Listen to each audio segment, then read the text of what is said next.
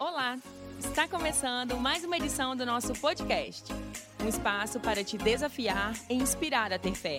Você está pronto? Então, põe atenção. Vamos para a Bíblia? Vamos para o nosso estudo de hoje. Como nós estamos no livro de 1 Samuel, estamos falando sobre liderança. A igreja precisa aprender sobre liderança. Quantos que estão aqui que são líderes? Todos. Todos, não? Você lidera a sua casa, lidera o seu carro, lidera a sua família, lidera a empresa. Só que cada um tem um ambiente de liderança. E outra coisa, cada um também tem um limite de liderança. Tem pessoas que só lidera até um certo nível. Tem pessoas que só conseguem liderar a casa. Como pastores, tem pastores que lideram até 50 pessoas, outros conseguem com 100, outros conseguem liderar 300, outros conseguem liderar mil. Tem limites. Tem líder que não sabe que você pode ser a tampa da panela, ou seja, você põe limite nas pessoas que você lidera. E eu queria compartilhar com vocês hoje, talvez um dos melhores estudos que você vai ouvir sobre Davi. Porque muita gente conhece o rei Davi, mas até agora eu estou falando de Davi antes de ser rei. Por exemplo, fazer pergunta simples para vocês. Quem de vocês aqui que sabe que Davi foi casado com Abigail? Quase ninguém, né? Hum? Mas ele casou com Abigail antes de ser rei. E ele estava numa batalha. Quantos de vocês aqui que Davi sabe que sabe que Davi era inimigo dos filisteus? Mas ninguém sabe. E quem de vocês aqui sabia que Davi já lutou do lado dos filisteus? Vocês sabem disso mesmo? Que ele já lutou junto com os filisteus? Quantos de vocês que já sabem aqui que Davi um dia serviu ao rei filisteu? Então, a gente tem que aprender algumas coisas com Davi, porque isso reflete na nossa vida e reflete na nossa liderança, reflete na igreja. Então eu vou compartilhar com vocês hoje sobre o treinamento de Davi antes do trono. Como é que foi esse treinamento? Quando você lê a Bíblia no livro de Salmos, você vai descobrir que os salmos de Davi foram escritos na sua trajetória. E a trajetória de Davi não foi fácil, porque para ser para ser um pastor de ovelha, ele teve um treinamento. Para ser um general de exército, ele teve outro treinamento. Só que agora ele estava sendo treinado para ser um rei. Talvez eu falo para alguém aqui que está sendo treinado para ser um gerente, ou está sendo treinado para ser empresário. Tem pessoas que procuram o contador e dizem assim: Eu quero abrir uma empresa. Só que o contador nunca, nunca pergunta: Você é empresário?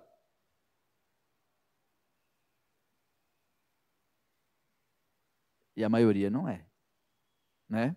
E por isso sofrem tanto.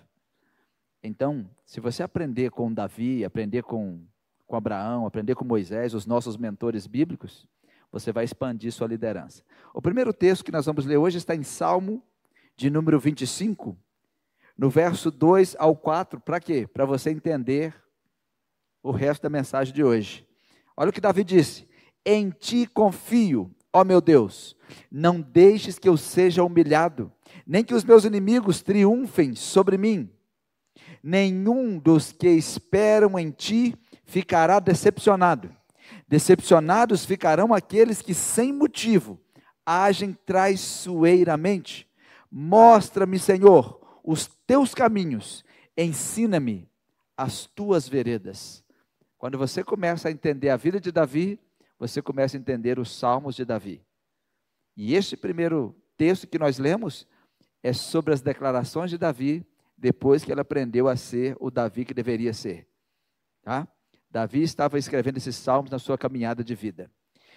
Vamos falar sobre treinamento então, treinamento de liderança, treinamento de Davi. Como é que esse Davi foi parar no trono? Ele foi ungido, ele passou por tantas dificuldades e ele estava agora diante das mãos de Deus porque Deus tinha um propósito para ele. Deus estava para trocar a liderança de Israel. e Deus já tinha selado Davi para ser esse líder. Aqui tem muitas coisas. Primeira coisa, quando Deus quer mudar o rumo das coisas, ele mexe na liderança. Quando Deus quer mudar o rumo das coisas, ou ele troca a liderança, ou ele aumenta a capacidade da liderança, ou ele mexe na liderança de alguma forma. Porque quando Deus está querendo uma liderança para algo maior, ele precisa treinar esse povo, expandir o limite do ambiente de liderança. Todo mundo sabe que o líder é o limite dos liderados. Você só vai até onde o seu líder vai, seja na igreja, seja na empresa, seja em qualquer lugar. O líder que lidera um exército, por exemplo, esse líder é o, limite, é o limite do exército. Um time de futebol, quando ele perde, troca o líder, troca o técnico, troca a liderança. Porque quem coloca limite em todo o grupo é a liderança. É a liderança que está sobre você que vai dizer até onde você vai. É por isso que os líderes precisam expandir os seus limites. É por isso que a liderança precisa aumentar os seus limites, porque todos nós, a gente só vai até o limite da nossa liderança. Você só vai até o limite da sua liderança. É por isso que a igreja precisa investir nos seus líderes, porque se os líderes não forem, você não vai. É por isso que você precisa investir em você como líder, porque se você não for, os seus liderados não vão. Eles só vão até você, você é a tampa da panela. Você para as pessoas que servem e que seguem com você em você. É, é como na escola. Os alunos só vão até onde o professor foi. Então, quando quer melhorar a qualidade dos alunos, troca o professor.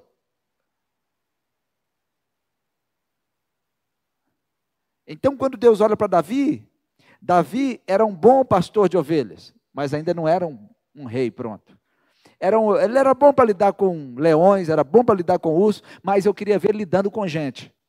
Porque vocês sabem que é mais fácil lidar com urso, com leão, do que com gente. É ou não é, gente? Vocês sabem que é isso. Então, quando, quando você está trabalhando com uma equipe e a equipe não vence, tira o olho da equipe, olha para a liderança. Quando você olha uma equipe e ela não vence, olha para a liderança, estuda a liderança, mude a liderança, porque é a liderança que é o limite. Davi estava aprendendo essas coisas. Davi precisava aprender. Então, o que, é que eu vou compartilhar com vocês? De forma bem simples, obviamente que é uma dose bem reduzida, as fases do desenvolvimento de liderança em Davi, que serve para nós, serve para mim, serve para você, porque às vezes nós queremos assumir uma liderança e não fomos treinados para isso. Nós não fomos desenvolvidos para isso. Vocês acham que as grandes empresas estão em busca de bons líderes? Óbvio. Só não estão encontrando. Porque às vezes as pessoas querem ser líderes, mas elas não foram desenvolvidas. E às vezes no ministério, na igreja, em qualquer coisa que nós vamos fazer. Por exemplo, você vai numa igreja que tem 50 pessoas, o, o Ministério de Mulheres tem 5 mulheres. Está tranquilo. Mas quando você pega um Ministério de Mulheres com 100 mulheres, aí você tem um desafio. Você precisa desenvolver a sua liderança. Senão você vai dar um piripaque. Quantos de vocês que estão aqui, que já assumiram liderança, entregou no outro dia? Porque você viu que a panela é mais quente do que você consegue suportar. Você percebeu que o peso estava acima do que você podia suportar. Vamos abrir nossas Bíblias em 1 Samuel, capítulo 16, no versículo 11. E eu vou compartilhar as fases do desenvolvimento de liderança de Davi. E eu queria que você pegasse isso para você, porque isso serve para nós. Você vai aprender que o que ele passou, você não passa igual, mas você passa semelhante. Você pode olhar para a sua vida. A fase 1. A fase 1 agora é para os pais. A fase 1 de Davi é que ele era um garoto ungido. Ele era um menino escolhido ele era um garoto ungido. Pastor, o que é que isso tem a ver comigo? Por que, que eu estou falando isso agora é para os pais? Porque lá em 1 Samuel, capítulo 16, versículo 11, depois que Jessé apresentou os mais fortes, os mais velhos, disse Samuel a Jessé, acabaram-se os moços? E disse, ainda falta o menor. Tem uma versão que diz, ainda falta o garoto, que está apacentando as ovelhas. O pai de Davi age como muitos pais hoje na igreja. Pastor, como assim? Tem pais que não vêm na igreja por causa das crianças. Eu não vou porque a minha criança não me dá paz. Lugar de criança é aonde está reunido o povo de Deus. Lugar de criança é na igreja. Traz eles para a igreja. Tem pais que levam o filho na creche, no supermercado, no parque, levam em todo lugar, mas acha que na igreja é difícil estar com seu filho. Então, de repente, parece que Samuel vai dizer para você também, né? Você não tem mais menino. Porque talvez é o momento de Deus tocar no seu filho. E aonde está seu filho? Está cuidando das suas coisas, na sua casa. Quando na realidade ele deveria estar no culto com você. Tem pais que mandam alguém cuidar dos filhos para ele vir na igreja. Eu sei que alguns estão aqui e os filhos estão em outras coisas, tudo bem. Mas o que eu estou dizendo é que eu conheço, já atendi pessoas, gente, você não pode deixar de vir na igreja por causa do seu filho. Mas, pastor, ele não fica quieto, mas ele vai aprender. A criança tem que estar tá na igreja. Traga o garoto. Samuel diz: enquanto o garoto não chegar, ninguém come. Eu sei que é difícil. Eu sei que alguns garotos, algumas meninas são mais difíceis. Mas o lugar deles é na igreja. Traz para o Senhor, para a igreja. Porque o seu filho pode ser a próxima escolha de Deus. Mas ele tem que estar plantado na casa do Senhor. Quantos de vocês aqui que estão na igreja hoje porque um dia seu pai ou sua avó, sua tia te levou na igreja? Pode levantar a mão. Sabe o que está acontecendo hoje? Nem os pais estão trazendo na igreja. Um dia eles não vão estar na igreja. Por quê? Eles não lembram. Quem me levava para a igreja é minha avó. Eu chegava e dormia. Mas ela me levava. Eu só gostava da hora da bateria. Eu chegava e dormia. Eu tinha seis, sete anos. Né? Mas eu estava lá, né? Nem que fosse espírito. Mas eu me lembro dela me levar na igreja. E isso me marcou. Eu continuei indo. Continuei. Minha avó morreu, continuei indo. O único na minha casa. Por quê? Ela me levou. É igual dar corda no carrinho, né? Alguém tem que dar corda. Então nós temos que levar as crianças na igreja. Eles podem não ouvir nada, podem não estar aprendendo nada, podem não estar gravando nada, mas eles vão lembrar de uma coisa: minha mãe me levou na igreja. Minha avó me levava na igreja. Meu tio me levava na igreja. Vai lembrar igual você, igual eu e você. Sabe o que os pais estão fazendo? Ninguém está levando mais. Ninguém está levando mais. Né? Então, a primeira fase de Davi era o garoto ungido. Como assim um garoto ungido? Ele já era um garoto separado por Deus. Ele era um menino separado por Deus. Ele foi ungido e preservado, reservado para ser rei. Deus estava ensinando para ele. Ensinando para ele. Um dia ele iria aprender que nada Nada funciona sem liderança. Nada tem êxito sem liderança. Nada começa sem liderança. Nada muda sem liderança. Você vai ser um grande líder. Depois que ele foi ungido, ele voltou para cuidar das ovelhas do pai dele. Mas ele recebeu um novo trabalho. Aí ele vai para a fase 2, porque ele precisava ser treinado. E ser treinado ainda é jovem. Nós não podemos desprezar os jovens, temos que treinar os jovens, treinar os adolescentes. Treinar em quê? Treinar a ter responsabilidade, treinar na palavra. E eu louvo a Deus que eu vejo aqui muitos jovens e adolescentes que amam a palavra. Amam a palavra. E quando nós treinamos, ou quando nós levamos os nossos filhos a Deus quando eles são novos, é inevitável que eles cresçam robustos na palavra. A primeira fase, um garoto separado por Deus. E eu vou falar com vocês a verdade. Eu sei que meus filhos são crianças, eles vão errar muito, eles vão ter as dificuldades deles, porque são crianças, eles vão passar por muitas fases adolescência, pré-adolescência, juventude. Mas uma coisa eu falo com eles: vocês são homens de Deus. Eu oro à noite agradecendo a Deus pelo ministério dos meus filhos. Esse, quem vai fazer isso não for eu e minha esposa?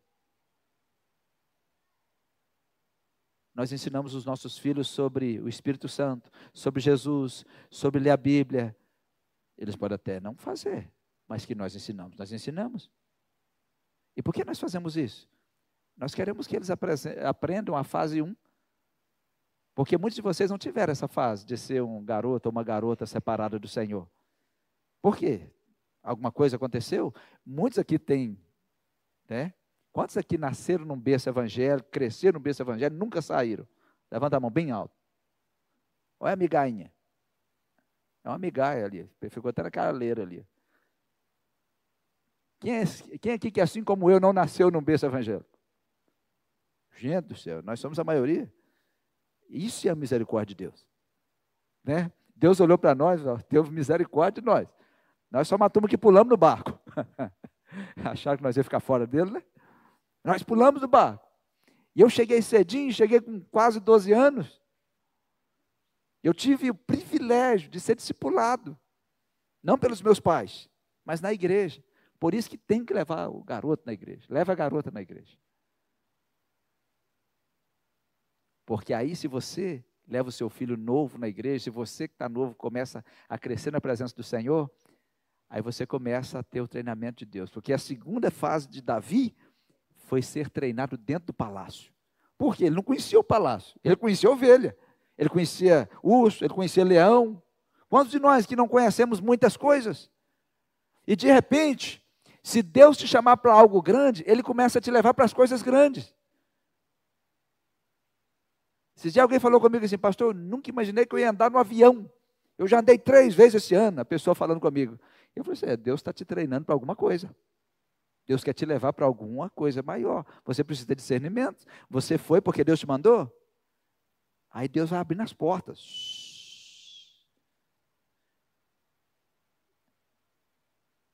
Deus vai abrindo as portas. Só que Davi, ele não esperava, porque agora ele seria o escudeiro do rei. Versículo 21 do capítulo 16. Assim Davi veio a Saul e esteve perante ele, e Saul amou muito a Davi, e ele se tornou seu escudeiro.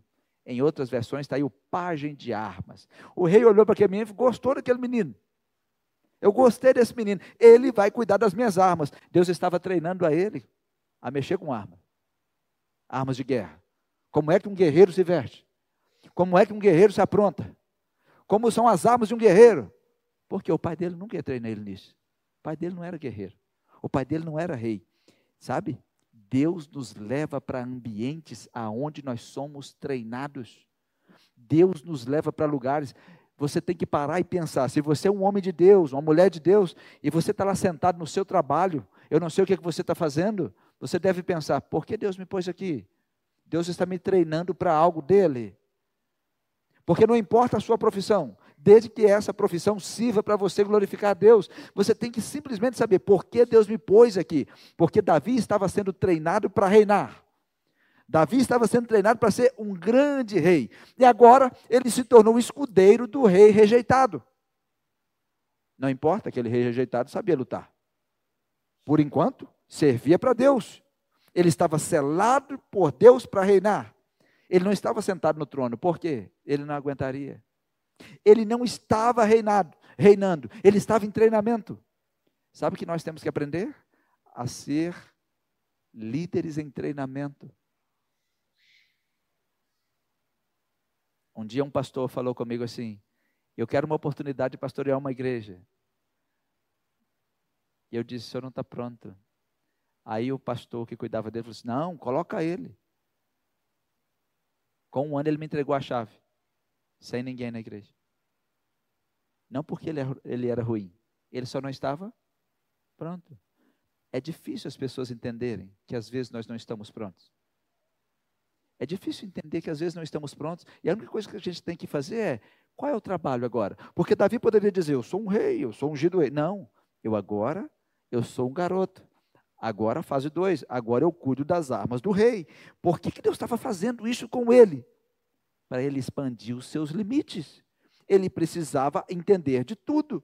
Ele não poderia sentar no trono porque era cedo demais. Muitos homens que estão no altar estão matando as ovelhas porque cedo demais.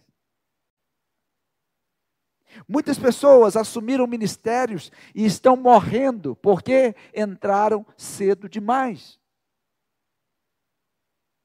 Muitas pessoas estão divorciando porque entraram no casamento cedo demais. Muitos líderes estão morrendo porque entraram na tarefa maior do que eles cedo demais. Só que tem que ter muita transparência para dizer: eu ainda não estou pronto. Tem que ter muita maturidade para dizer: eu ainda não estou pronto.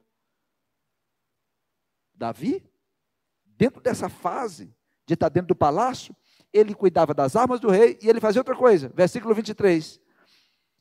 Ele era a pessoa que adorava para o espírito maligno ir embora do rei. Versículo 23. E sucedia que quando o espírito mal da parte de Deus vinha sobre Saul, Davi tomava a harpa e a tocava com a sua mão. Então Saul sentia alívio e se achava melhor, e o espírito mal se retirava dele. Sabe? Deus colocou Davi dentro do palácio. Era o treinamento de Davi. Só que, mesmo sendo o treinamento de Davi, a adoração de Davi alterava o ambiente, mostrando o que seria daquele palácio, ou o que será daquele palácio quando ele sentar no trono. É por isso que é conhecido até hoje como o grande rei, o rei Davi. Até hoje, se você for lá em Sião, tem uma estátua de Davi. Não tem de Salomão. Não tem de Saul. Por que tem de Davi? Tem a estátua do adorador Davi.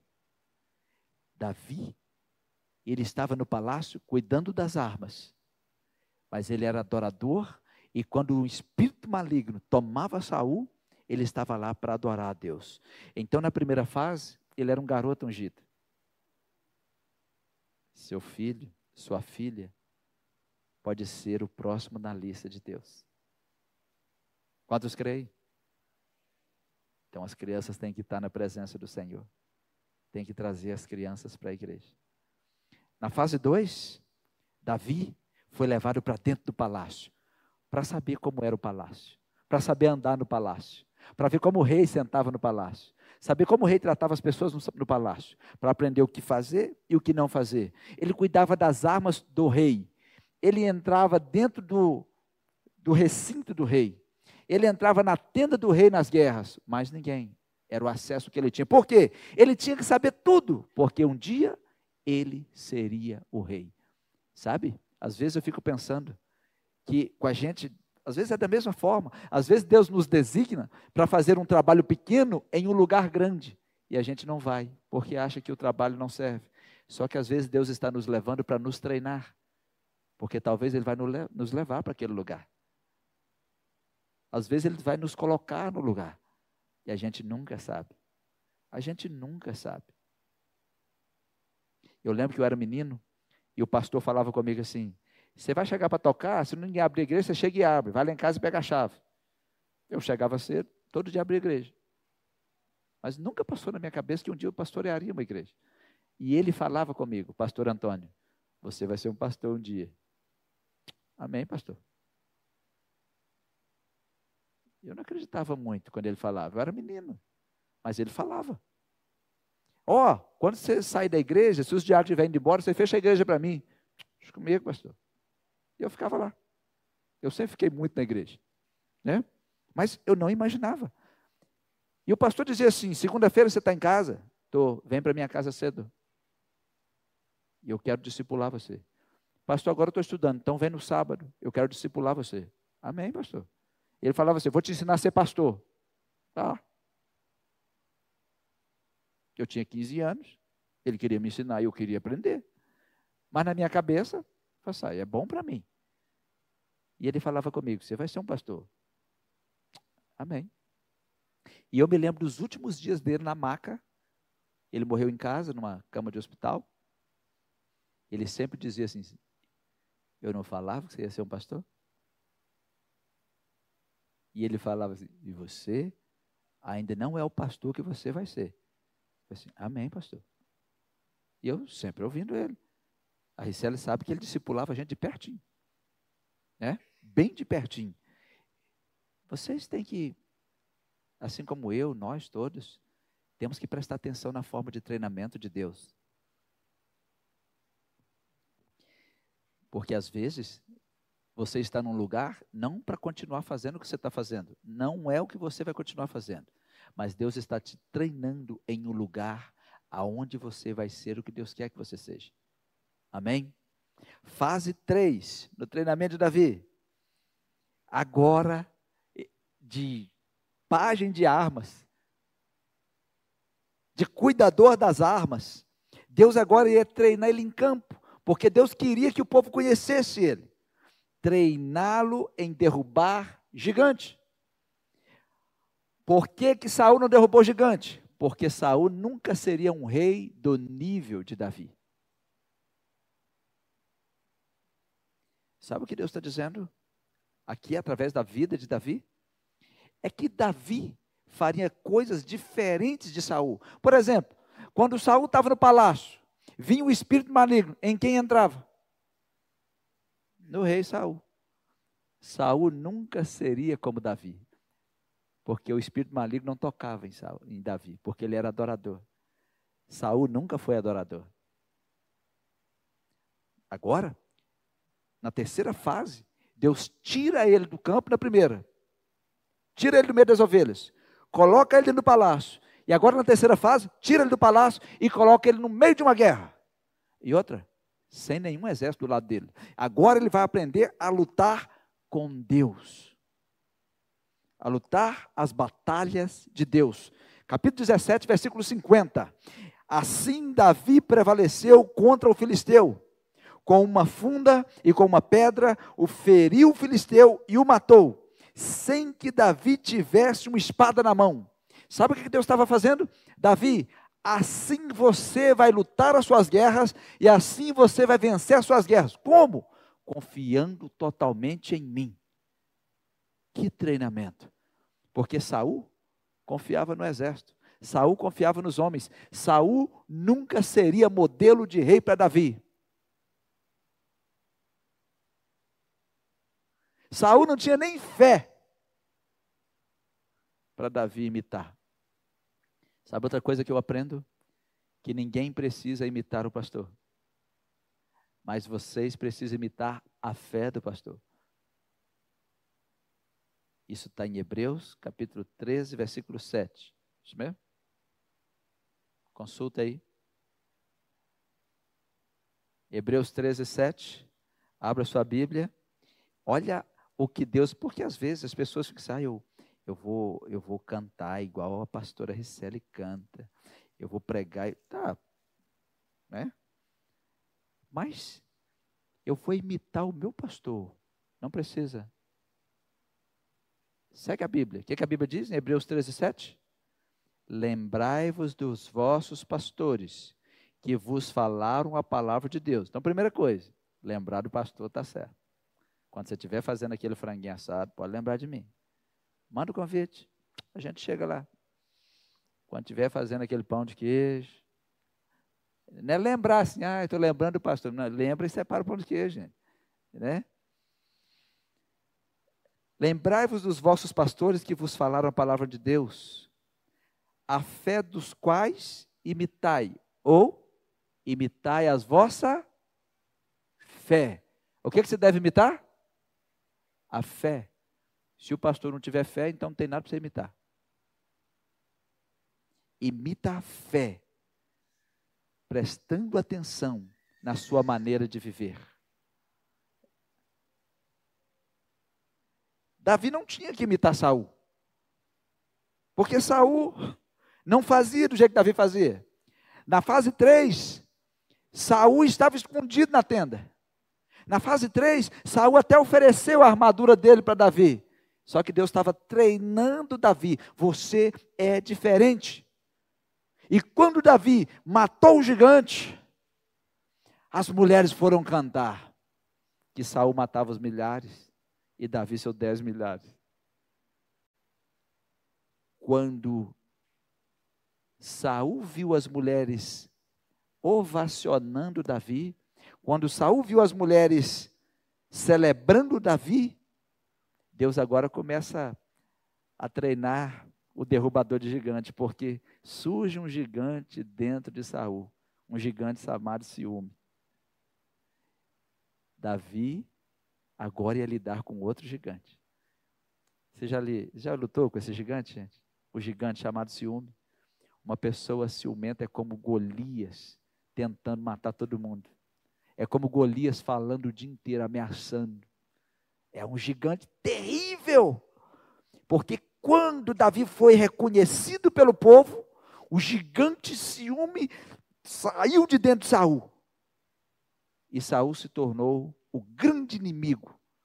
A Bíblia diz no capítulo 8, versículo 8 de 1 Samuel, e Saul ficou muito irritado com esse refrão e aborrecido, e ele disse: Olha lá, atribuíram a Davi dezenas de milhares e a mim apenas milhares. O que mais falta, senão o reino? Daí em diante, levantou outro gigante, chamado inveja. São dois gigantes que destrói casamento, destrói amizade, destrói empresa, destrói igreja, destrói cidade, destrói tudo. Pensa num gigante devastador. Já enfrentou o ciúme? Já enfrentou a inveja? Agora, Davi seria tratado nas suas emoções, no seu caráter, porque é difícil lutar. Porque se fosse um filisteu, ele derrubava. Só que agora era Saul. Era ungido. Que, que faltava para esse Saul, gente? Ele era ungido, ele era rei. Faltava. Faltava a aprovação de Deus. Um homem ou uma mulher que está fora da presença de Deus, que foi desaprovado por Deus, que vive fazendo coisas que Deus não aprova, que é rejeitado por Deus, ou seja, vive fazendo coisas que Deus rejeita, essa pessoa é dominada por inveja e por ciúme em relação aos outros. Essa pessoa não tem medo de matar a própria família para se dar bem. Esse era o problema de Saul. E vamos então para a fase 4 de Davi, que é quando chega o momento em que Davi é perseguido pelo seu líder. Davi é perseguido pelo seu rei. Davi morava com o rei. E agora o que, que ele ia fazer? Fugir. Chega o tempo errante e a busca por socorro. Quantos de vocês aqui já foram perseguidos? Já foram perseguidos a ponto de você perder a direção? Davi estava sendo perseguido agora. Ele perdeu a paz, ele perdeu o teto, ele perdeu a paz e o teto e perdeu a direção. Ele agora se tornou um homem errante. Ele simplesmente teve que sair, teve que fugir. Sabe por que ele teve que fugir? Para não matar as pessoas que ele ama. E não matar as pessoas que ele honrava. Ele não amava Saul, mas amava Jonathan. Ele amava Mical, que era a esposa, filha de Saul, mas ele honrava Saul porque era ungido do Senhor. Então, para não quebrar os padrões de honra, para não quebrar os padrões de caráter, o que, que ele fez? ele mostrou que ele era um homem segundo o coração de Deus. Eu vou fugir para não tocar nas pessoas erradas. Porque quando era filisteu, a malequita corta a cabeça. Agora, quando eram as pessoas que ele não podia tocar, ele preferia fugir. O que, é que Deus estava fazendo? Deus estava treinando Davi treinando Davi desse jeito. Agora ele vai ser perseguido. Pastor, então quer dizer que algumas perseguições é treinamento de Deus? Sim. Jesus disse o quê? Lá em Lucas 6. Para você orar por quem te persegue. Quem aqui ama os seus perseguidores? É fácil? Quantos aqui amam perseguidores? Você amanhece dizendo assim: vou mandar um presente para quem está me perseguindo principalmente as mulheres que sofrem mais com isso. Homem passa um pouquinho mais fácil, mas se você souber que tem uma amiga sua ou alguém que está te perseguindo, meninas, como você se comporta? Primeiro, vocês começam a adoecer. Começa ou não começa? Começa a adoecer, começa a ficar sem lugar, começa o cabelo cair, começa a sair umas cascas na testa, começa a estourar alguma coisa na boca, começa, algumas entram para cut, né? começa a fazer automutilação, algumas cortam a língua, outras começam a se cortar, as mulheres reagem a muitas coisas. Agora o homem se fecha,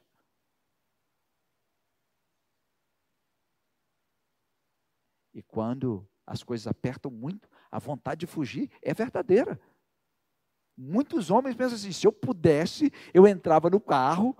Teve um homem que me disse assim, pastor, eu dei uma vontade de entrar no carro e dirigir até a gasolina acabar. Eu falei assim: o problema é se o tanque estiver vazio, né? Vai dirigir até o Belém. Chegar, vai fugir até o Belém só. Né? Eu falei assim, mas pelo menos enche o tanque. Aí pelo menos você foge até, até Anchieta, né? Depois você volta.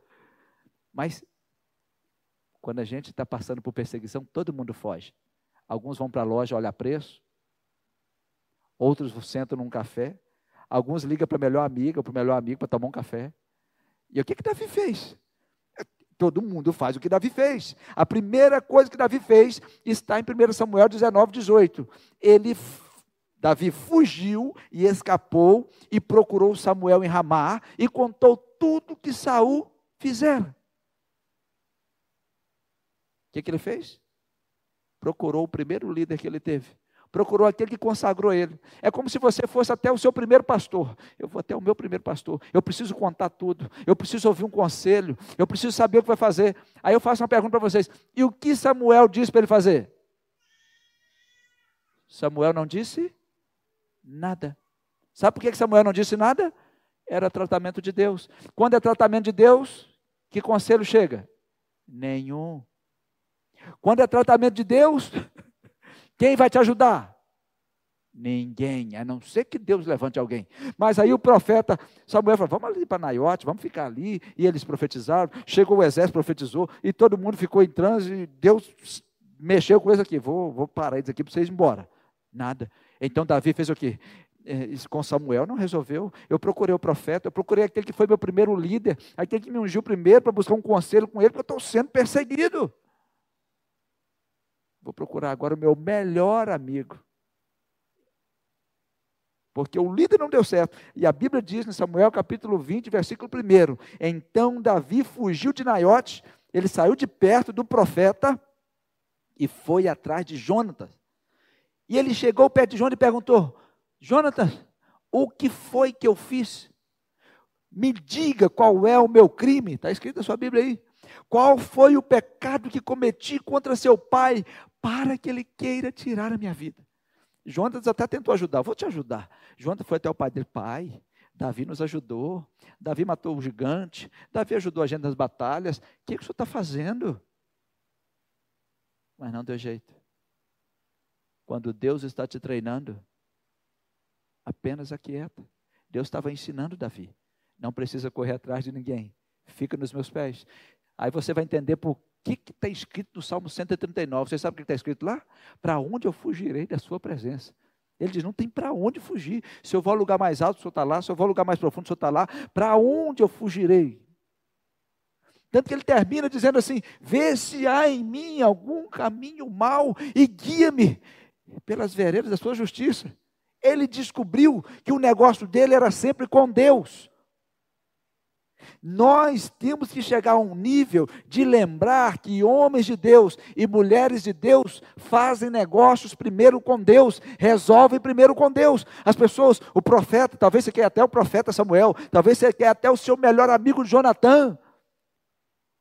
Mas na estrada a gente descobre que quando Deus está nos treinando para algo grande, a gente entra para dentro do quarto, a gente se encolhe e fala: Deus, que vai ser? E eu vou te contar um segredo. Você vai descobrir que às vezes Deus vai ficar dias sem dizer nada. Sério? Sério? Então não resolveu. Sabe o que ele fez? ele foi aonde estava Aimeleque, ele foi para o meio dos sacerdotes. Agora sim, ele pegou os homens dele, foi para os sacerdotes, estavam cansados. No capítulo 21, no versículo 1, a Bíblia diz que ele foi para Nob, foi até o sacerdote Aimeleque, que é o bisneto de Eli. E ele tremeu quando viu Davi, e ele saiu e, e disse para Davi: Por que você está sozinho e ninguém está contigo? Ele disse: Eu não estou sozinho. Sabe o que, é que Davi estava caçando? Refúgio. E eu sei que às vezes a gente precisa disso. Sabe aquele dia que você precisa de ir num shopping só para andar à toa? Sabe aquele dia que você amanhece assim, assim, eu preciso dar uma volta. Já, já amanheceram assim? E tem que dar a volta mesmo. Davi estava mostrando o que acontece com a gente. É o tempo em que a gente fica errante. Talvez você é um empresário, uma empresária, e as coisas estão tão ruins no seu negócio que você fica errante. O que é ficar errante? Não sei para onde ir. Já viu aquele conto do sábio que estava ensinando o seu discípulo e disse: Você tem que encontrar a saída. Ele pegou uma vara e disse: Uma vara né, grande. Se você me disser que essa vara existe, eu te bato né, com ela. Se você me disser que essa vara não existe, eu te bato com ela.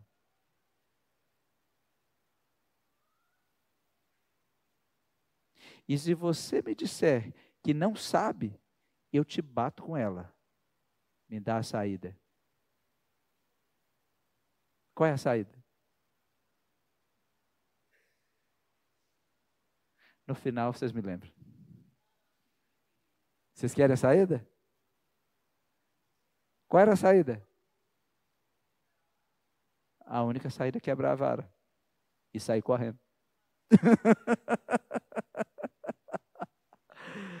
Quando não tem saída, tem que quebrar a vara, né?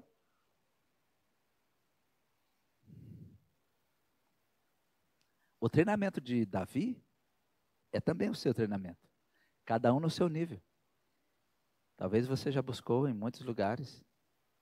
Talvez você já correu em muitos lugares para o profeta, para o amigo, para o sacerdote. E quando Davi estava ali falando com o sacerdote, ele disse: Eu quero pão, meus homens precisam comer. Porque quando a gente está errante, a gente fica até sem lugar. A gente até esquece que aquele pão ele não podia comer, era o pão sagrado. E outra coisa, o sacerdote falou: esse pão é sagrado. Não, mas amanhã você vai pôr o novo. E os meus homens estão purificados. Tanto que Jesus citou esse texto sobre Davi. Só que enquanto ele estava falando com Aimeleque, o sacerdote, tinha um homem chamado Doeg. Lembra desse nome, tá, gente? Doeg. Sabe o que é Doeg? Doeg estava ali no templo. A Bíblia diz que ele estava ali parado no templo, porque ele não era de Israel, mas ele era um dos líderes, um dos pastores de Saul. Se é de Saul, não é boa peça. Se ele serve Saul, não é boa peça. Gente boa não serve gente ruim. Então, aqui, ele estava ali observando. Ele ouviu a conversa de Davi com Emelec ele viu o que Emelec fez, ele e Davi conversou com Emelec, não vamos falar muito do, do, sobre ele aqui. E o principal que eu quero destacar é que quando quando Saul soube que Davi passou por ali, ele foi até lá. Olha no versículo 7 do capítulo 21. Estava, porém, ali, naquele dia, um dos criados de Saul, detido perante o Senhor. Ou ele estava cumprindo o voto, ou ele estava de castigo. E era o seu nome Doeg, Edomeu, o mais poderoso dos pastores de Saul. Sabe, dar um destaque para Doeg aqui, sabe que Doeg é símbolo de pessoas que não se relacionam com Deus, mas estão no templo. Doeg é símbolo de pessoas que ficam na igreja observando as coisas para fazer mal para o povo de Deus. Vocês acham que toda igreja tem um doeg? Tem. Tem. Então chega um momento que Saul ficou com tanta raiva de Ameleque e falou assim com os, com os guardas deles: matem Ameleque e matem todos os sacerdotes. Que tipo de rei mataria os sacerdotes de Deus de Israel? Saul. Sabe por que, que Saul fazia isso? Ele não tinha temor a Deus ele não tinha respeito a Deus. Só que os soldados de Saul disseram: Nós não tocaremos nos sacerdotes. Só que tinha um Doeg lá. Doeg tem o coração de Saul. Doeg, naquele momento, falou assim: Eu vi a Emelec conversando com Saul, eu mato todo mundo. Versículo 9 do capítulo 22. Então respondeu Doeg, o Edomeu, quando Saul mandou matar que também estava com os criados de Saul, e disse: Viu o filho de Jessé negar, chegar a Nobe, a Aimeleque, filho de Aiube, Aitube, perdão, o qual consultou por ele ao Senhor e lhe deu mantimento, e lhe deu também espada de Golias, o filisteu. Por isso, Versículo 13. Por isso se contrafez diante dos olhos deles e fez. Não, isso aqui já é outro texto. Espera aí. Deixa eu ficar no Doeg aqui. Senão vocês. Aí o que, que ele fez? Davi saiu dali, escapou do olhar de Doeg, só que tinha uma ordem de Saul para matar o sacerdote. Quem matou? Doeg. Doeg tem o um coração de Saul. Ele matou 85 sacerdotes de Israel. Amando de Saul. Então, Davi fugiu dali. Quando Davi chegou no outro lugar que ele fugiu, chegaram e disseram assim: Esse aí não é o Davi, aquele que vai reinar em Israel? Ou é o grande rei de Israel? Ô, gente, Davi fez algumas coisas que eu acho que a gente faz também. Eu já disse que a gente foge, né? Quando a gente está meio. Uh, todo mundo foge para o shopping, para a praia, quando a gente está meio errante. Olha o que Davi fez quando ele descobriu que ele podia ser morto. Versículo 13 do capítulo 21. Quando eles disseram assim: Ó oh, rei, esse aí é o Davi. É aquele que matou o gigante, aquele que mata, mata todo mundo. Sabe o que, que Davi fez? Fingiu de doido. Você já viu aquele negócio de fingir demência? Aprendeu com Davi. Davi foi o primeiro. Olha aí no versículo 13 o que ele fez. Por isso se contrafez diante dos olhos deles e fez-se como doido. Ele ficou como doido entre as suas mãos. Ele se esgravatava nas portas da entrada da cidade e ficava deixando a baba correr na boca dele. Aí o rei olhou e disse: vocês estão trazendo mais um doido para cá? Mas é o Davi, e Davi, eu não sei que jeito que ele estava fazendo, mas ele estava ele estava tipo doido assim. Ah, vocês vão me matar, o que, que eu faço para eu sair daqui em vida? Ô, gente, vocês vão fingir isso amanhã não, né? Pelo amor de Deus, isso aqui foi Davi que fez, não precisa gente fazer não. Mas ele fingiu de doido. Então, agora o pessoal vai dizer que fingir demência é bíblico, né?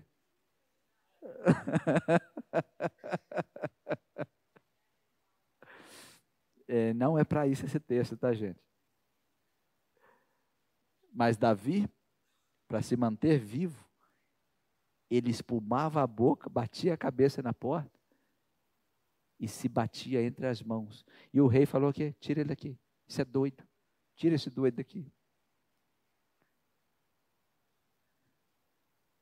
Vamos passar para a próxima. A quinta fase, como ele estava errante, a família estava em perigo, ele já tinha fingido de doido, ele viu os sacerdotes sendo mortos, aí que o negócio ficou mais difícil. Deus estava apertando para Davi, ele estava lidando com todos os tipos de desafios: rejeição,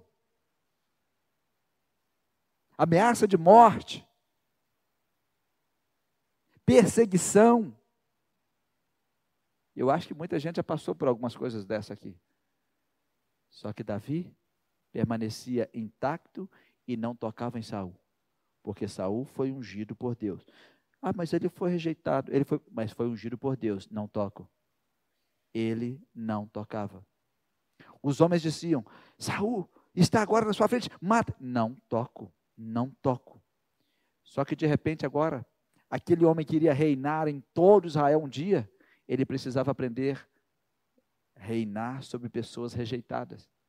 Ele precisava encontrar um grupo de fora da lei, porque ele seria rei. Ele ia lidar com pessoas que estavam fora da lei. E o que, que Deus fez? Deus transformou ele em fora da lei, para quando ele fosse julgar, ele soubesse o que ele estava fazendo. Muitos de vocês que estão aqui já passaram por um dia mal. Talvez na saúde, talvez na finança. É difícil, não? Quem nunca passou, julga com facilidade. O que, é que você está assim? Você é tranquilo? Para de bobeira. E quem já passou? Eu sei a sua dor. Vamos devagar. Não, eu vou, eu vou estar com você. É assim ou não é? Quem nunca passou, só fala. E quem já passou? Né? Por exemplo, nós homens nunca vamos poder ajudar uma mulher no parto. Não sabemos. E nunca teremos a mesma ansiedade, nunca teremos a mesma, a mesma dor, nunca saberemos o que passa no coração de uma mulher. Mas as mulheres sabem. As mulheres já passaram. As que não passaram vão passar. Ou sonham em passar. E agora, ele fugiu de novo. Versículo 1 do capítulo 22. Fugiu da cidade de Gate, foi para a caverna de Adulão. Quando seus irmãos e a família de seu pai souberam disso, foram até lá para encontrá-lo.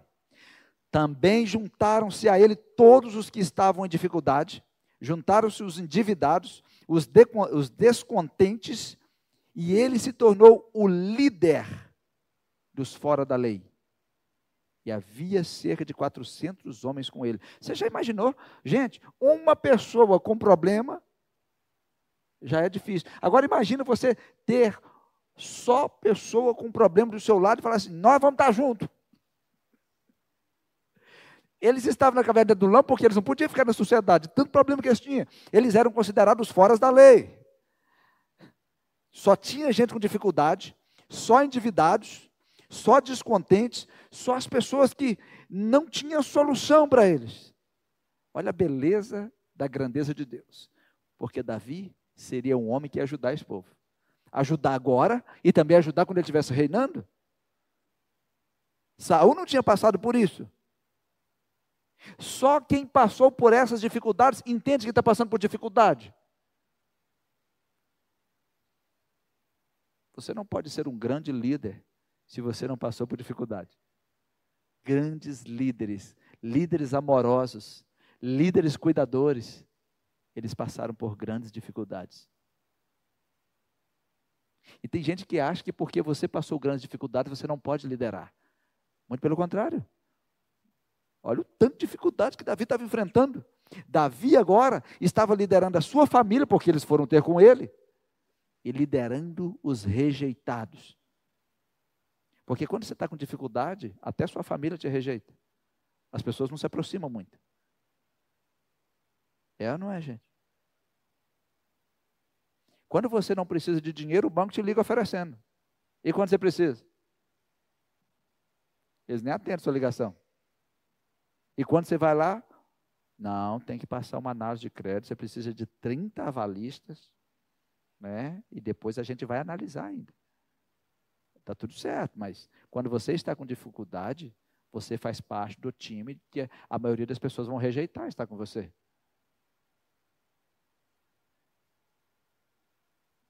Tem gente que vai ser seu amigo enquanto você puder pagar a conta. Mas quando você não estiver pagando a conta, eles não vão aproximar mais. Não vão chegar mais perto. Algumas pessoas são seus amigos por conveniência. Quando você não for mais conveniente, você não serve mais. Então Deus coloca Davi no, na fase de treinamento. Agora você vai liderar pessoas que as, os outros rejeitam. São consideradas até fora da lei. Eles estão até escondidos aí. Porque quando a gente está com muito problema, a gente, a gente quer esconder, gente. A gente fica com medo de aparecer um novo problema. Quando a gente está com muito problema, o celular toca, esse sangue de Jesus poder. Quem é? Quem é? Quem é? Eu não quero nem olhar quem é. Treme, a pele treme, o cabelo sobe. Quem já passou por isso não precisa responder. Mas eu sei, olhando o rostinho de vocês aqui, eu sei que é assim.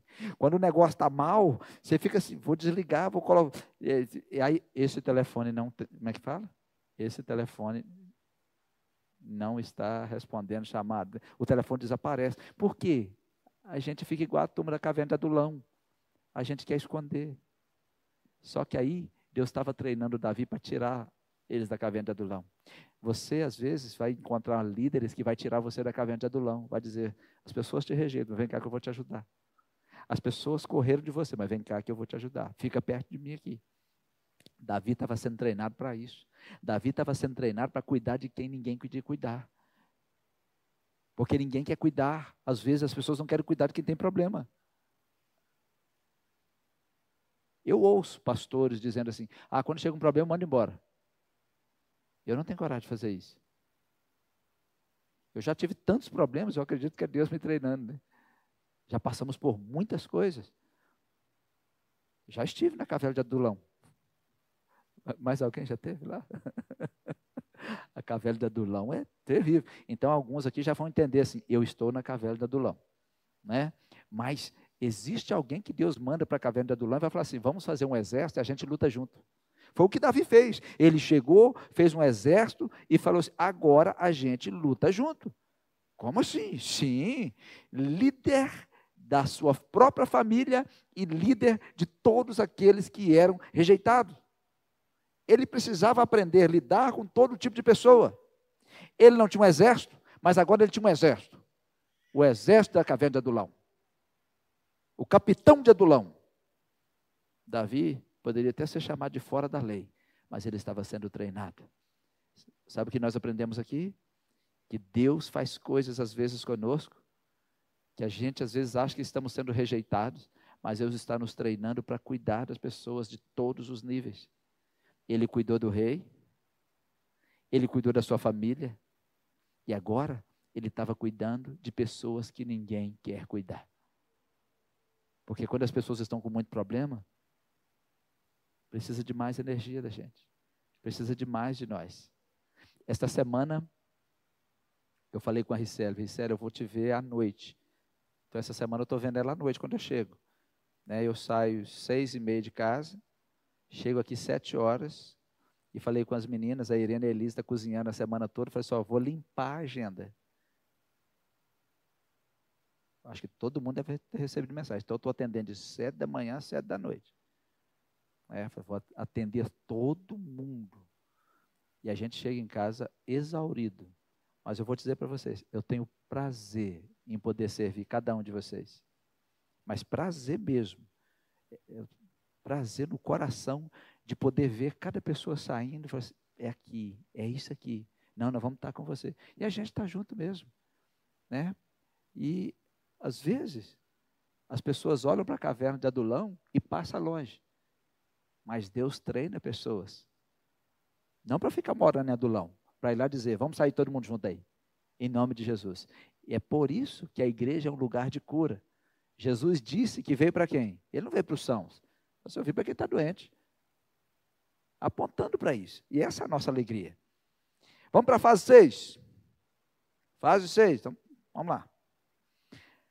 Agora, Davi, garoto ungido, Davi foi aprender tudo sobre o palácio. Davi estava agora sem rumo, buscando ajuda no profeta, no amigo, no sacerdote. Davi se tornou líder da caverna de Adulão. Você poderia dizer, já está pronto. Não, não está pronto ainda. Ele vai ser rei. Agora ele precisava tocar no ponto principal, talvez, um grande ponto que é meu, seu e também de Davi. Agora ele iria passar pela escola do caráter. É lógico nós vamos ver aqui só uma gotinha disso. Mas Davi passou um grande rolo compressor nele para testar o caráter dele. Sabe por quê? Muitas pessoas olham as pessoas e esquecem da formação do caráter. Se você quiser saber o destino de uma pessoa, gente, olha para o caráter dela.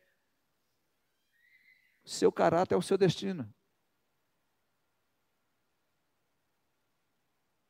O maior obstáculo para o sucesso de um líder é a falha no caráter. O maior obstáculo para o sucesso de um líder é a falha de caráter para ele aprender a preservar o trono, ele deveria dar prioridade ao caráter e aos valores.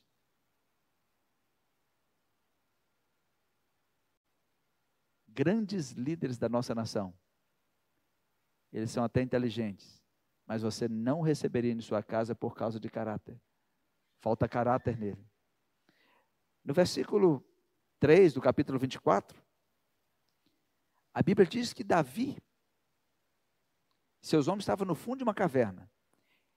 No versículo 3: Chegou a uns currais de ovelhas no caminho, onde estava uma caverna, e entrou nela Saul a cobrir seus pés.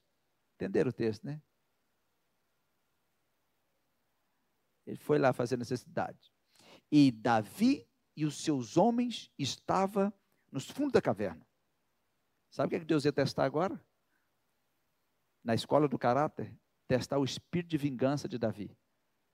Porque ele estava sendo treinado. Saul ficou nas mãos de Davi. É quando você fala comigo assim: meu inimigo está nas minhas mãos, agora é minha vez. Você vai dizer que agora é sua vez, dependendo do seu caráter e dos seus valores.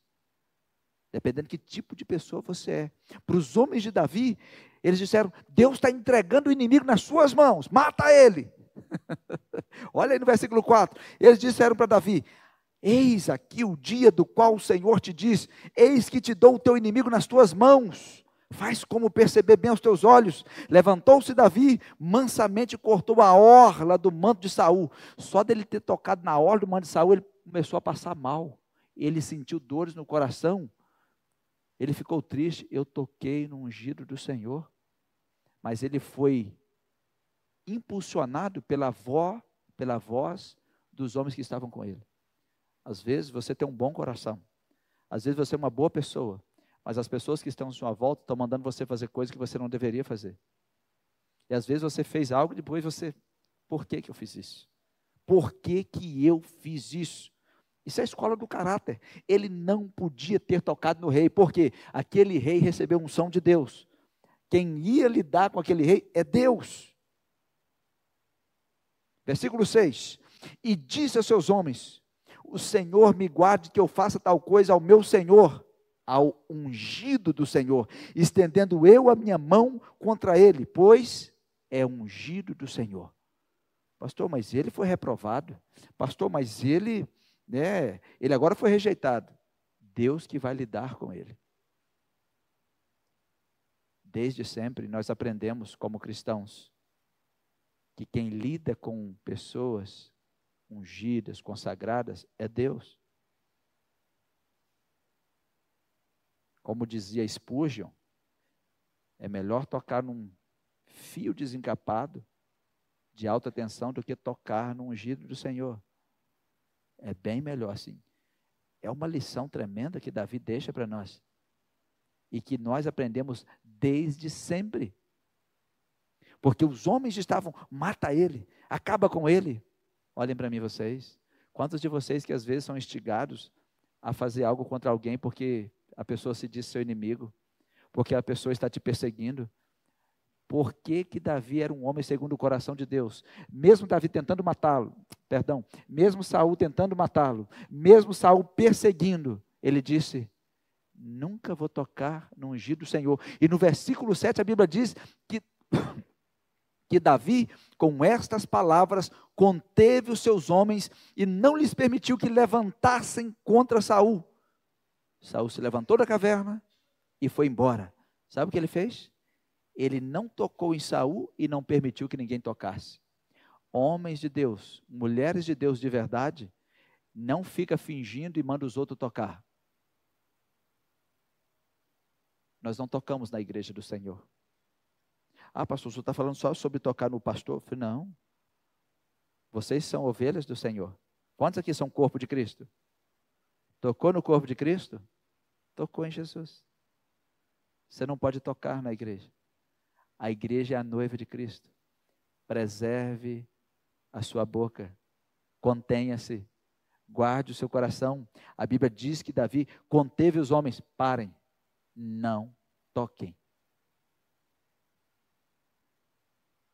Davi conteve os seus homens, mostrando que ele estava na escola do caráter. Ele não fez isso para agradar os homens, era o caráter dele. Era o caráter dele. Hum. Saul até reconheceu, porque Davi gritou: Saul, olha aqui, mostrou para ele. Se eu quisesse, eu teria te matado.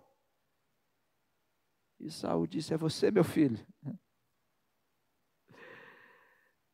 Ele disse no versículo 16: essa é a tua voz, meu filho Davi. Então Saul levantou a sua voz e chorou e disse a Davi: Você é mais justo que eu, porque recompensaste com bem, e eu te recompensei com o mal. Hum. As pessoas, quando estão na escola do caráter, todos nós, quando estamos, temos que ter cuidado para não nos parecer com Saul. Saul vencia batalhas, mas não agradava a Deus. Saul governava, mas não agradava a Deus. Tem muita gente que está liderando, mas não agrada a Deus. Tem muita gente vitoriosa que não agrada a Deus.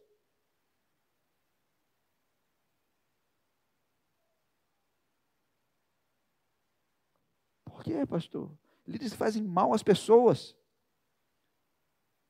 Não, não agrada a Deus. Homens e mulheres de Deus que querem se vingar das pessoas, não agrada a Deus. Isso é a escola do caráter. Nós amamos a Deus e amamos as pessoas. Se você é um funcionário e você não se hesita em dar um prejuízo para o seu patrão, você não agrada a Deus. Isso é espírito de saúde, gente.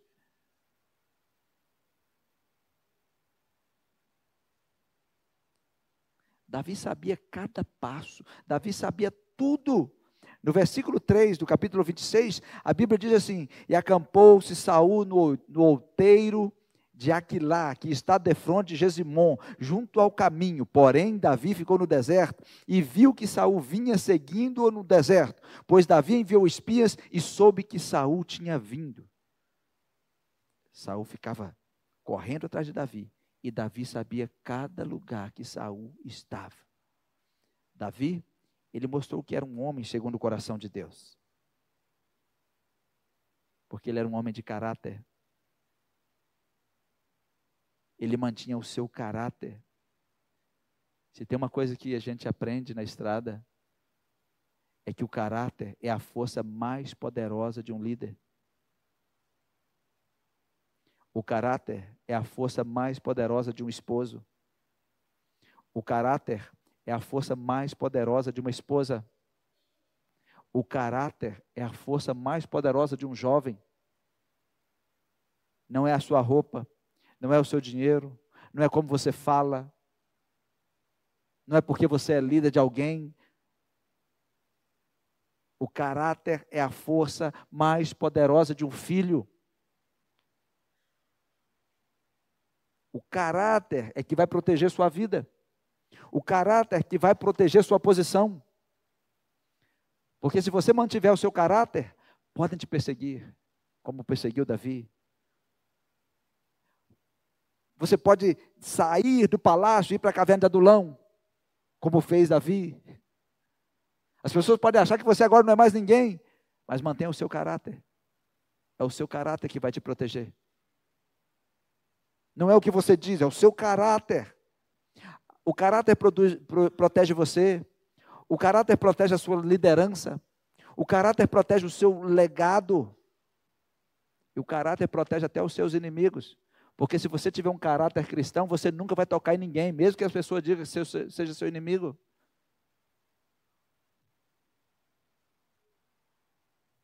E Davi era um homem de caráter. Ele era um homem de caráter. Aí, ele aprendeu isso, Deus levou ele para viver com os inimigos. Estou terminando com vocês. Mas eu queria fazer uma pergunta com vocês aqui. Qual de vocês aqui que teria coragem de morar com o inimigo?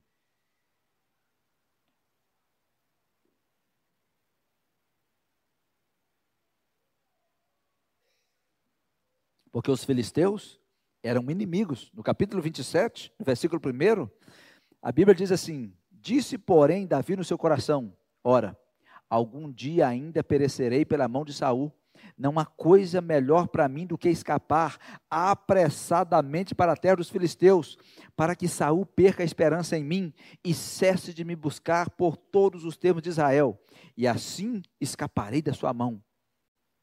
Entendo Davi se levantou e passou com seiscentos homens que com ele estavam, e Aquis, filho de Maoque, rei de Gate, o recebeu. Com medo de morrer nas mãos de Saul, estava triste, deprimido, preocupado, ele foi morar com os filisteus. Então, o rei filisteus mandou ele morar em Ziclag, que era uma cidade de Judá tomada pelos filisteus. E ele se tornou vassalo de filisteu. Ele se tornou um homem que ia lutar pelos filisteus. Ele se tornou um homem que agora vivia pelos filisteus. Estranho, não? Só que Saul parou de persegui-lo. Porque Saul pensou, ele agora é um dos filisteus. E os filisteus ficaram felizes. Olha agora quem está com a gente. Ele matou Golias, mas agora está com a gente. O todo-poderoso Davi está aqui com a gente. No versículo 6, então lhe deu Aquis, naquela cidade, a cidade de Ziclag. Davi morou ali até a morte de Saul. Eu queria dar um destaque aqui, porque às vezes nós falamos assim, mas, pastor, é, é certo Davi fugir para os filisteus? Vocês sabiam que Jesus um dia fugiu para o Egito? Jesus era um bebê, óbvio, mas Herodes queria matá-lo. E um anjo de Deus veio e disse: Vai para o Egito. Os pais de Jesus levaram Jesus para o Egito. E eles moraram no Egito até que Herodes morresse. Isso está lá em Mateus capítulo 2, versículo 13 até o versículo 20. Sabe o que a gente aprende aqui? Sabe o que nós aprendemos aqui? Às vezes, Deus vai te mandar recuar. Às vezes, Deus te manda recuar. Davi recuou para poupar Saul. Às vezes temos que recuar, porque Deus podia matar Herodes por causa de Jesus, um bebê. Deus podia mandar um anjo, mata Herodes. Não. Deus está sempre nos ensinando porque nós queremos sempre lutar. Às vezes Deus nos manda recuar. Às vezes Deus nos manda simplesmente aquietar o coração. E chegou o um momento que os filisteus se reuniram para lutar contra Israel. Quem estava com os filisteus? Davi. Davi estava no meio do exército. Quando os príncipes viram, perguntaram para o rei: O que, é que ele está fazendo aqui? Ele vai se virar contra nós e vai nos matar. E eu imagino que Davi estava ali. Eu preciso dar um jeito de sair daqui. Como que eu vou lutar contra Israel? E os príncipes mesmo tiraram. Ele voltou para Ziclag. E a Bíblia diz que naquele dia, Saul ficou com tanto medo que ele buscou a Deus e Deus não respondeu. Não tinha mais o profeta, o profeta morreu. Então ele mandou buscar uma feiticeira, que é conhecida como a pitonisa de Endor. Pitonisa, piton, serpente, tudo é a mesma coisa. ele estava desesperado, porque ele sabia que Davi estava lá também. E o que, que ele fez? Ele fez o que muitas pessoas fazem, porque Deus tinha rejeitado ele, Deus tinha reprovado ele, Deus não ouvia a voz dele, Deus não respondia a ele, está escrito na sua Bíblia. Quando as pessoas não ouvem mais a voz de Deus, quando as pessoas vivem rejeitando a Deus ou sendo rejeitadas por Deus, elas começam a buscar outras fontes começa a buscar feitiçaria, começa a buscar outras coisas. Sabe qual é o problema disso? Entre muitos, Saul achou que estava falando com Samuel, não era Samuel. Porque o demônio se disfarça em anjo de luz. Ele não estava falando com o ser humano. Mas ele estava buscando, não? Ele estava buscando o que estava buscando. Ele estava buscando a própria morte. Ele estava decretando a própria morte dele. Porque lá em 1 Crônicas 10, 13, está escrito assim: Assim morreu Saul, por causa da transgressão que cometeu contra o Senhor, por causa da palavra do Senhor, o qual não havia guardado, e também porque buscou a feiticeira para consultar. Aqui está os três motivos pelos quais Davi morreu, está escrito na sua Bíblia. Ele morreu porque ele transgrediu, ele não, não obedecia. Já falamos sobre isso. Ele morreu porque ele não guardava a palavra do Senhor. Ele morreu porque ele juntou a isso, ele consultou a feiticeira. Sabe o que Deus está dizendo? as decisões de Saul levaram ele à morte sem Deus. Todos podem morrer, mas tem que morrer com Jesus. Mas ele morreu sem Deus. Ele morreu sem Deus. E por último, sem Davi, os filisteus venceram, mataram Saul, mataram os filhos de Saul, e aqui acabou a história sobre Saul.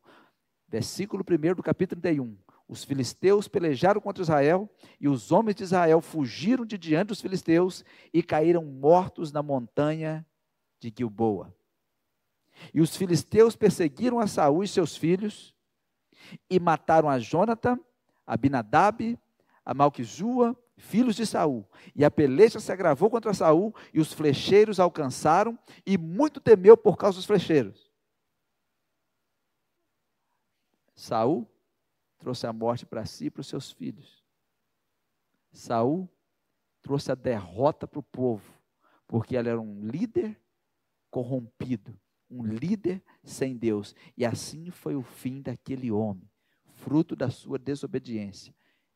Reprovado, rejeitado, ciumento, invejoso. E agora, que se relacionava com demônios. O negócio ficou feio. E a peleja se agravou contra Saul. Ou seja, toda a guerra veio sobre ele. E como ele morreu? Eu termino no versículo 4. Então disse Saul ao seu pajem de armas: Arranca a tua espada e atravessa-me com ela, para que porventura não venham estes circunciso e me atravessem e escarneçam de mim. Porém o seu pajem de arma não quis, porque temia muito. Então Saul tomou a espada e se lançou sobre ela. Ele se matou. Ele não lutou como deveria um homem de Deus lutar. Ele estava sem Deus. Aqui nós terminamos o livro de 1 Samuel. Espero que você tenha desfrutado. E aqui termina o reino de Saul. Morreu Samuel, morreu Saul, e agora começa a história de Davi, o rei Davi. Que Deus abençoe vocês e que nós possamos extrair esses princípios da vida de Davi para nós também. Amém? Obrigada por escutar o nosso podcast. A palavra de Deus tem poder para transformar nossas vidas. Então siga as nossas redes sociais e receba mais mensagens que o ajudarão a crescer espiritualmente.